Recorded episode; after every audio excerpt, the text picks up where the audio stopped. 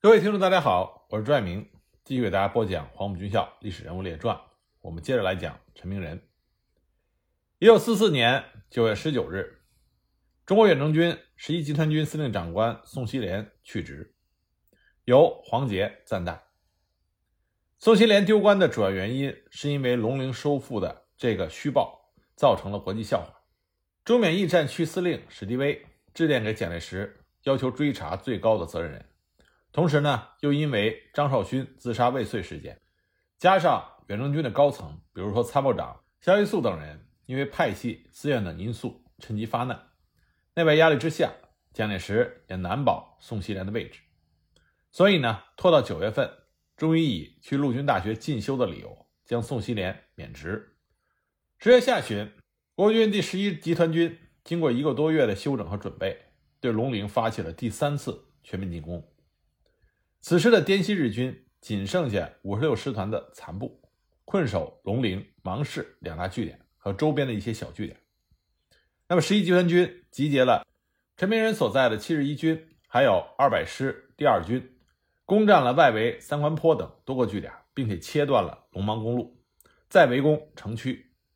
八二八师作为全军的预备队，远征军炮兵和美军十四航空队提供了地面。和空中的火力支援。十月二十九日，远征军第三次围攻龙陵之战打响。这一天，二百师在炮军强烈火力的支援下，首先攻占了龙陵西北的篱笆坡阵地大部。该师将从龙陵的西北推进，堵住龙陵日军守军南逃的左侧通道。第二军则在龙芒公路附近的要点发起突击，重点是扼龙陵日军守军的退路。及芒市日军增援公路的红岩山，当天第二军就占领了红岩山阵地的大部。到十月三十一日，陈明仁所在七十一军各师的攻击也打响。三十六师从南，八十七师从西南，荣一师从东，各个方向分别向日军外围阵地发起了猛攻，并且配合二百师夺取了龙陵南面的据点，对龙陵形成了包围。不过，二百师仍然受阻于篱笆坡。这一天，在龙陵的外围阵地上，日军和国军以手榴弹刺刀反复的争夺，血流成河，阵地多次易手。十月一日，美军第十四航空队对龙陵的外围阵地进行了七次轰炸。当天，国军各师陆续占领了红岩山、观音寺等外围据点。对于仍然困守在坚固堡垒中的日军残敌，火焰喷射器发挥了重要的作用。由于国军二百师。仍在篱笆坡阵地上拉锯作战，久不能克。十一集团军甚至对二百师发出了严厉的限期占领的命令。因为随着外围各据点的攻占，二百师的作战方向成为堵住龙陵日军守敌逃生之路的关键。到了十月二日，十一集团军已经夺取了龙陵诸外围据点，日军伤亡巨大，城区陷落在即，增援无望。残余的日军在深夜。对国军占领阵地发起了逆袭，而后迅速从西南撤走，连伤病员也全部的撤走，而溃退方向正是二百师没有能够堵住的缺口。十月三日，龙陵光复，耗时数月的龙陵围攻战最后变成了击溃战，令人扼腕。龙陵战役持续了一百五十六天，中国远征军一共投入了十二个师，十点五万多人的兵力。是滇西反攻中耗时最长、规模最大的战役，也是在抗战史上国军以大兵团及空前规模的步炮空协同实施攻坚作战，并且赢得完全胜利的一场全新的战例。虽然最后没有能够全歼日军守军，殊为遗憾。那么此战中，远征军两万九千八百零三人歼灭日军各部一万三千两百人。第五十六师团建制虽然完整，但是各连队的伤亡都达到了百分之六十到百分之七十以上，敌我伤亡比是一比三。我们应该清楚地认识到，在这场作战中，国军在兵力和装备上都占有明显的优势，并且完全掌握了制空权。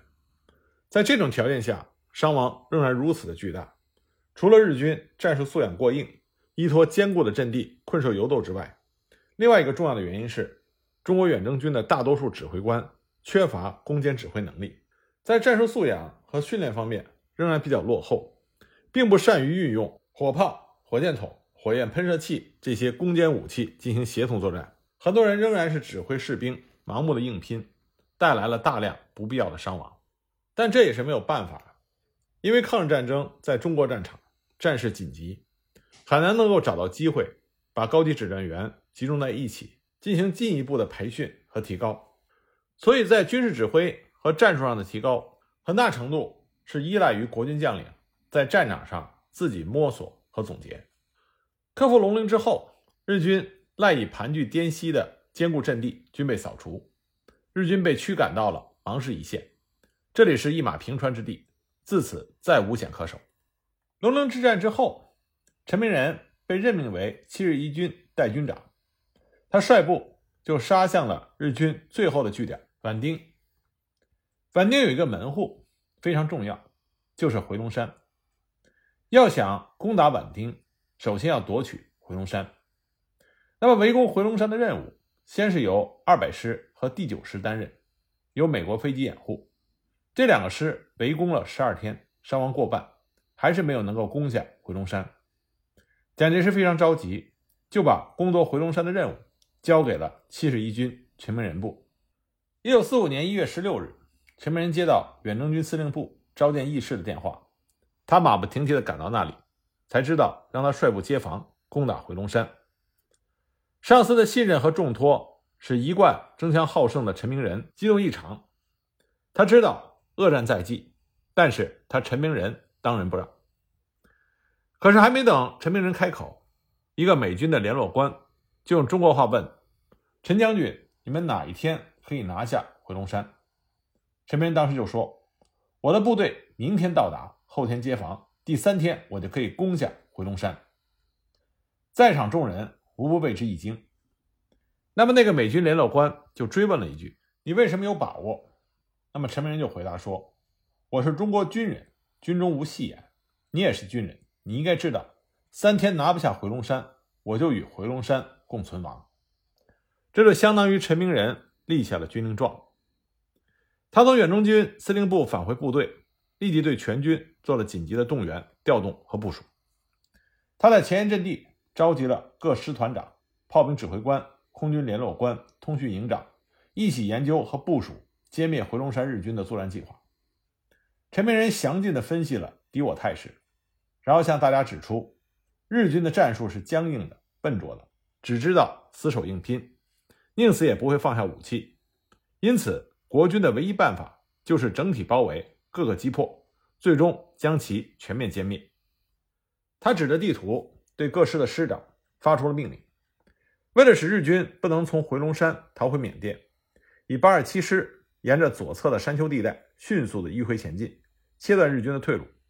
八二八师由滇缅公路两侧主攻回龙山日军主阵地，另外两个师为预备队，以一个团佯攻三台山，迷惑日军，同时调集盟军的航空兵飞机袭扰三台山上空，给日军造成国军想要主攻三台山的错误判断。最后，陈明仁强调：“我已经立下了军令状，把脑袋压在了。”远征军的指挥部，各位务必严督部队，死力拼杀，打不下回龙山，誓不回头。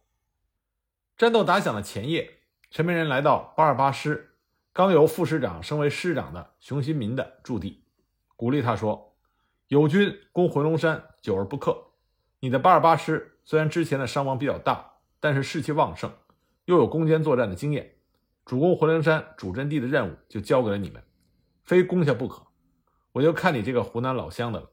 而陈明仁也将他自己的指挥所设在了八二八师的前沿阵地，亲自督战，鼓舞士气。发起攻击之前，陈明仁在前线指挥所又用电话检查了部队的作战准备，特别是炮弹的储备补充情况。次日拂晓四时十分，攻打回龙山的战斗打响。陈明仁命令以三分之二的火力猛轰回龙山的主阵地，另以三分之一的火力。指向日军的后方和三台山，截断日军的机动增援。日军出现了误判，把主要的兵力迅速转移到三台山方向，以阻止陈明仁部的进攻。上午八时，陈明仁命令归入他指挥的盟军航空兵出击，三架轰炸机轮番的俯冲扫射轰炸回龙山高地。刹那间，回龙山浓烟滚滚，烈焰腾空。三批盟军的航空兵作战飞机轰炸之后，陈明仁命令炮兵转向回龙山主峰轰击，掩护步兵冲锋。守卫回龙山的日军拼死顽抗，战斗持续到了下午三时，回龙山仍然是岿然不动。这个时候，观战的美国军官就嘲讽地对陈明仁说：“陈将军，现在是三时整，距离天黑只有两三个小时了，回龙山依然如故。但愿上帝把太阳拖住，不要让他溜下山，否则的话，陈军长就只能食言了。”这个时候的陈明仁格外的镇静，他对美国军官说：“成败往往是一步之距，人们不是常说谁笑到最后才会笑得最好吗？”现在离天黑还有几个小时，难道你们就等不及了吗？说完，陈明仁就拨通了八二八师三个团长的电话，和他们一一通话。他坚定地说：“时间就是胜利，刻不容缓。我们的身家性命就决定在这两三个小时了，你们要把握好时机。”那三个团长不约而同地回答：“天黑攻不下回龙山，绝不回来见军长。”炮声响彻了山谷，喊杀声震天，硝烟弥漫。双方攻守的阵地被血与火映得通红。八二八师的全体指战员在陈明仁的亲自指挥下，连续发起了猛烈的进攻。到了下午四时许，回龙山主峰在一片喊杀声中被中国军队占领。当胜利的旗帜在回龙山头迎风飘扬的时候，几个美国军官发自内心的对陈明仁说：“不愧是中国的名将，难得的将才。”美国随军记者把这次战斗写了长篇的通讯报道，陈明仁的威名从此传扬天下。陈明仁当即下令部队向左右扩大战果，战斗持续到黄昏。回龙山三台山之敌约一千八百多人被歼，只有残部约二百多人向宛丁方向逃窜，也被迂回至此的八二七师部队拦阻歼灭，拿下回龙山。陈明仁非常骄傲地在自己的日记里写下了这么一句话：“今日之胜利，争得莫大之面子，官兵殊能用命，欣慰之至。”何龙山七十一军之所以表现的这么好，这是因为以陈明仁为首的七十一军的国军官兵已经开始通过战场上实践的总结，学会了如何进行步炮空的协同作战。一位美军的联络官在他后来写的回忆录中。具体描述了当时七十一军官兵作战的场面。他写道：“最初有美机绕着山峰盘旋，炮兵连发了三发发烟弹，以指明日军在山顶上的阵地。接着，美军的轰炸机和战斗机逐一的俯冲轰炸扫射，扔下凝固汽油弹、杀伤炸弹和重磅炸弹。然后，炮兵施展威力，每小时进行三次八分钟的齐射。”每三次齐射之后，国军的步兵就穿过被炸弹炸得支离破碎的树林，冲向下一个阵地，然后另一次齐射。你可以看到穿着蓝灰色制服的国军滚进战壕，或者绕着日军的地堡穿插，从高处向敌人的堡垒投掷炸弹。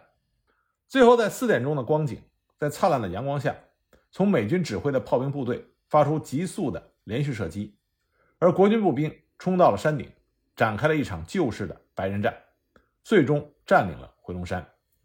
从这段描述中，我们可以看到七十一军的国军官兵对于协同作战已经有了非常娴熟的掌握。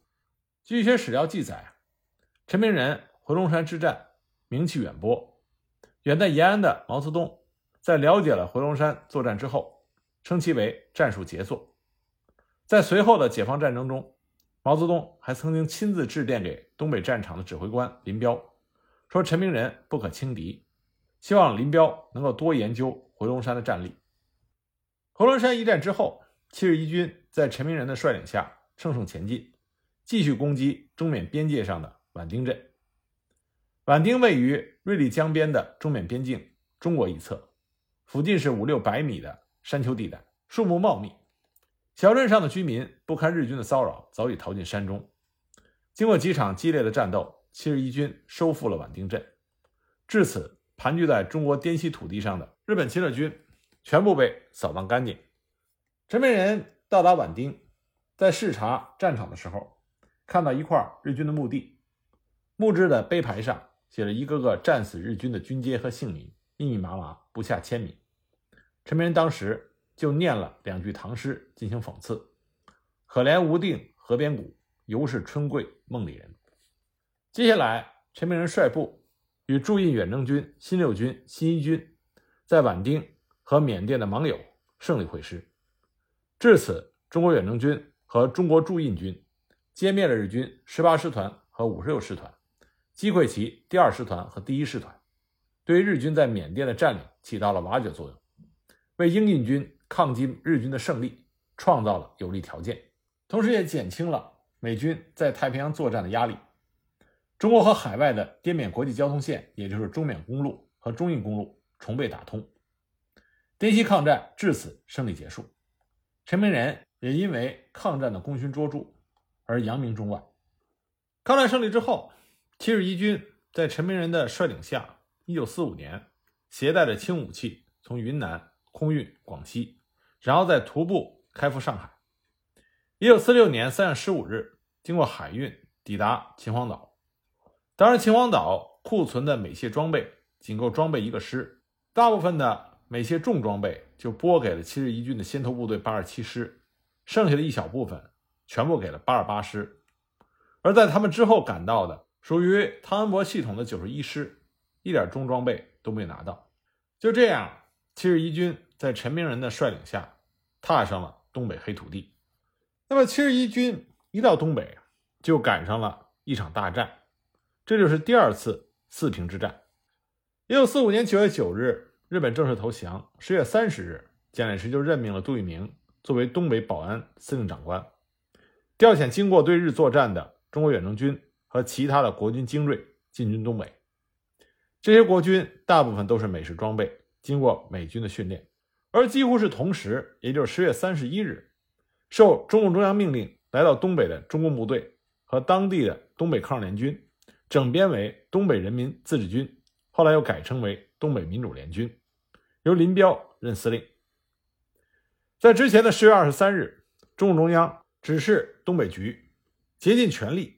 占领全东北。高岗说了一句话：“钩子靠着苏联，只要把脸面前海上路上几个口子一堵，东北就是我们的了。”钩子呢，就是陕西话“屁股”的意思。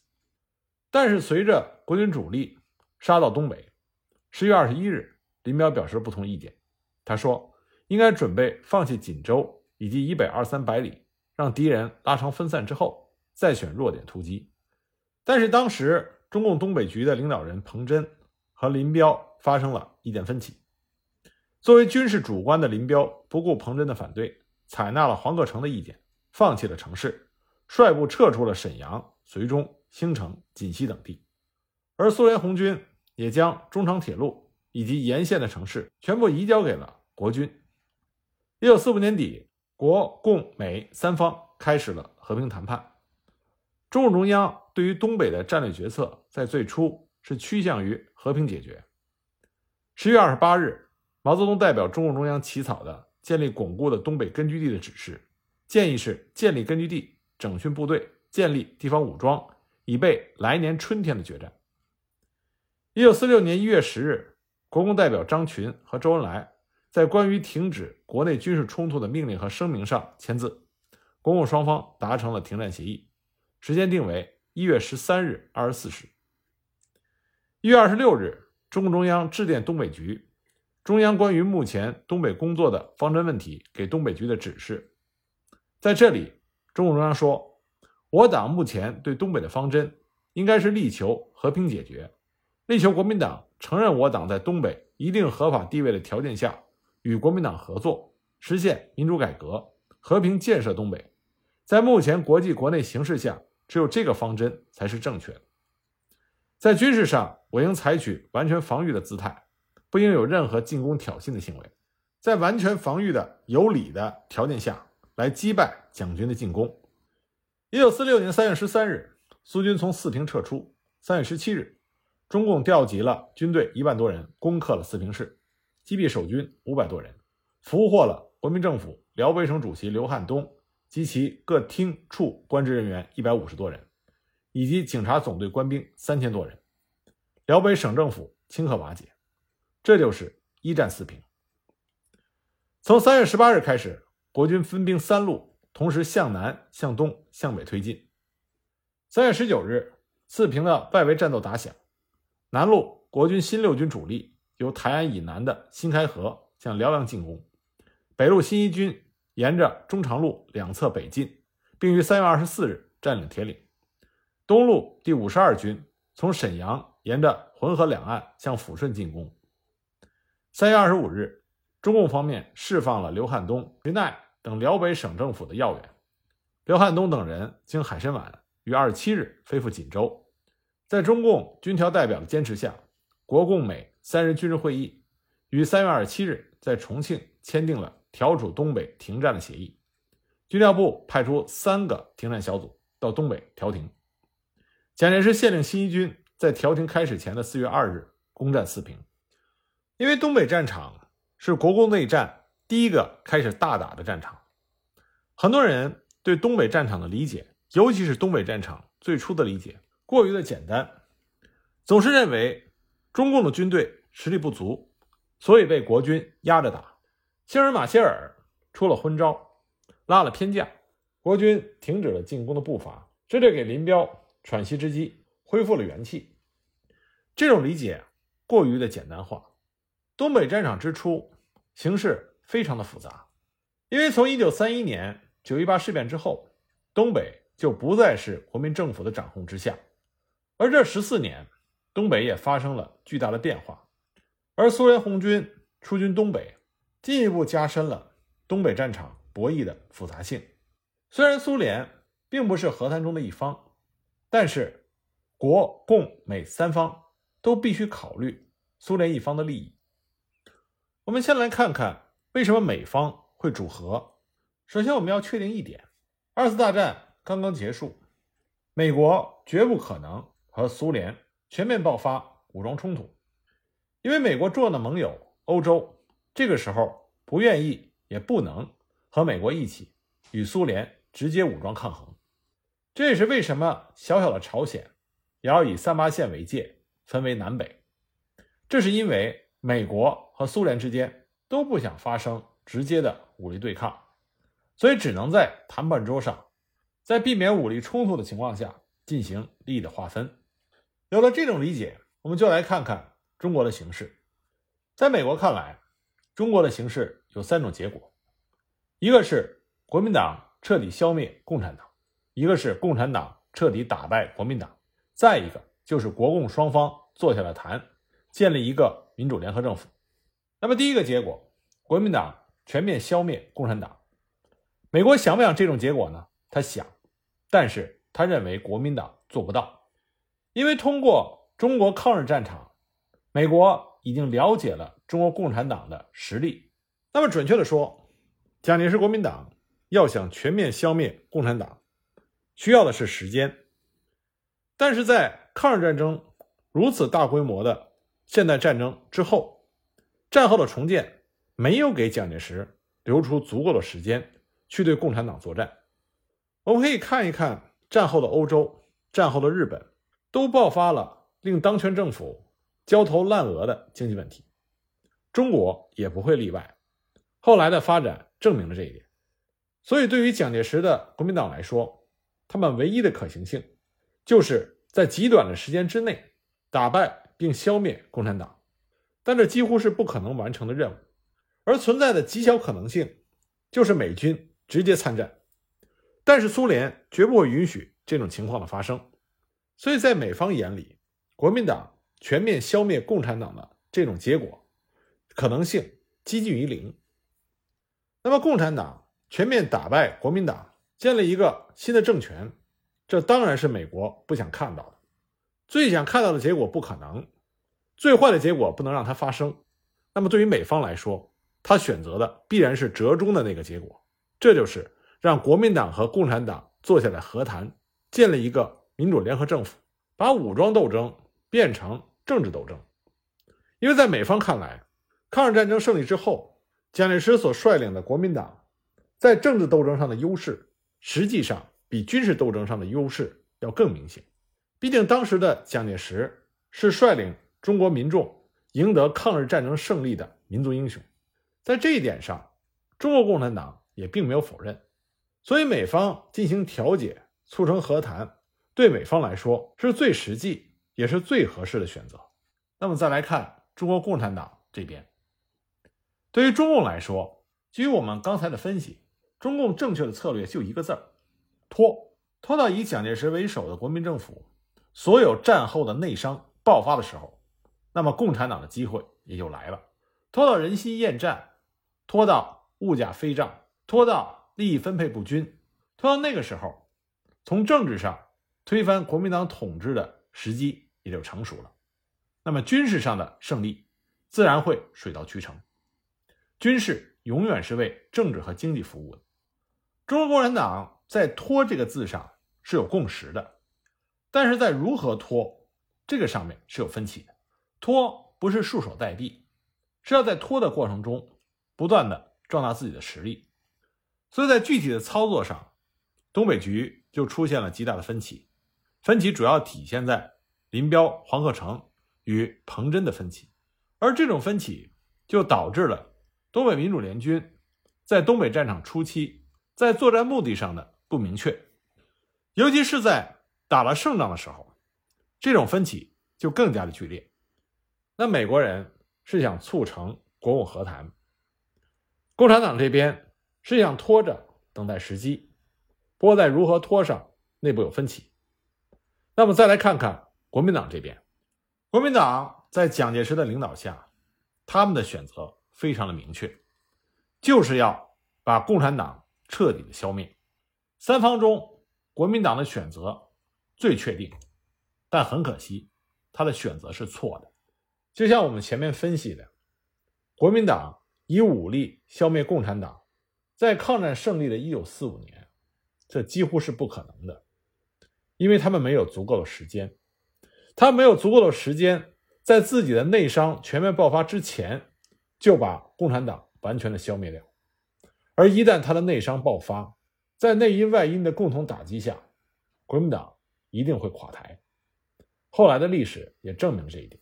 这也是为什么我始终强调的：中国的近现代史，第一是政治，第二是经济，第三才是军事。在没有认清楚政治。和经济层面的情况下，军事上只会取得短时的和局部的胜利。只有在正确的政治经济方针的指导下，才能取得最终的胜利。那么，在关于东北战场初期大局势的简单分析之后，我们下一集就给大家具体的讲一讲第二次四平保卫战。